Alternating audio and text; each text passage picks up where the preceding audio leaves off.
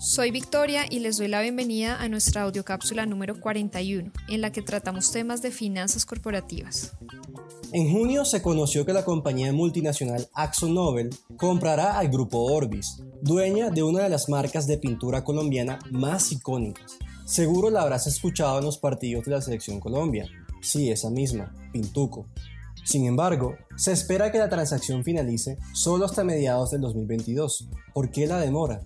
Las adquisiciones corporativas pueden variar considerablemente en el tiempo que demora en completarse, tardando desde seis meses hasta incluso varios años. Este gran lapso de tiempo ocurre debido a que existen una serie de pasos individuales que dos empresas deben completar con éxito antes de que se combinen legalmente en una sola entidad. En la audiocápsula de hoy te daré un vistazo general de los pasos más importantes y esenciales que componen el proceso detrás de una adquisición. El primer paso es la etapa de planeación.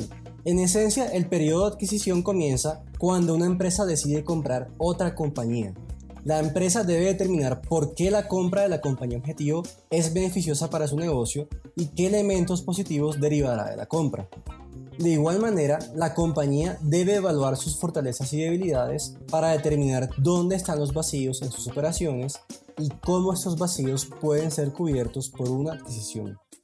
Así determinará lo que necesita a realizar la compra de otra compañía, ya sean mayores ingresos, reducciones de costos, dominio del mercado, mejoras tecnológicas o cualquier otra sinergia beneficiosa.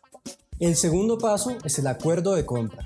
Una vez que una empresa determina los vacíos que busca cubrir, busca empresas objetivo, decide qué empresa específica encajará bien y valora esa empresa, todo el proceso de adquisición comienza oficialmente con una oferta de una compañía a otra. Ambas empresas generalmente participarán en discusiones a puertas cerradas sobre la propuesta y aunque se pueden llegar a acuerdos después de la primera oferta, generalmente las negociaciones incluirán varias ofertas y discusiones continuas que pueden durar meses. Una vez aceptada la oferta, pasamos al tercer paso, que es la etapa de due diligence o diligencia de vida. Este es un proceso detallado en el que la empresa adquiriente analiza todos los aspectos de la empresa objetivo y permite al comprador confirmar o ajustar el valor de la empresa objetivo y descubrir también cualquier problema potencial con el negocio que está adquiriendo. Posterior a esto, los detalles finales de la propuesta de adquisición se especifican en comunicaciones corporativas y se distribuyen a los accionistas de ambas compañías. Suponiendo que se obtengan los votos necesarios de ambas partes para aprobar la compra, esta pasa a la última fase, la fase de aprobación regulatoria. En muchos casos, las adquisiciones pueden retrasarse durante meses o incluso años en la fase de aprobación regulatoria. Generalmente la cantidad de tiempo requerido dependerá del alcance y el tamaño de las operaciones de las empresas.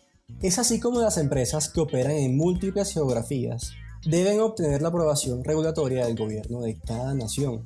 Cuantos más países de operación, más largo y tedioso puede ser este proceso. Tal puede ser el caso en la compra del grupo Orbis por parte de AxoNobel, ya que la primera está presente en 10 países de Sudamérica y América Central. Bueno, de esta manera, finalizada la aprobación regulatoria, la compañía objetivo es absorbida por la compañía cliente.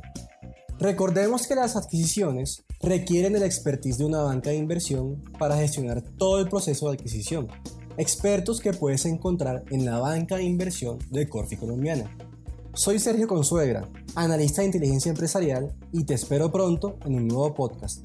Gracias a todos por escuchar esta audio cápsula y los invito a suscribirse a nuestro canal de Spotify y seguirnos en Instagram, Facebook, LinkedIn, Twitter y YouTube como arroba Corficolombiana.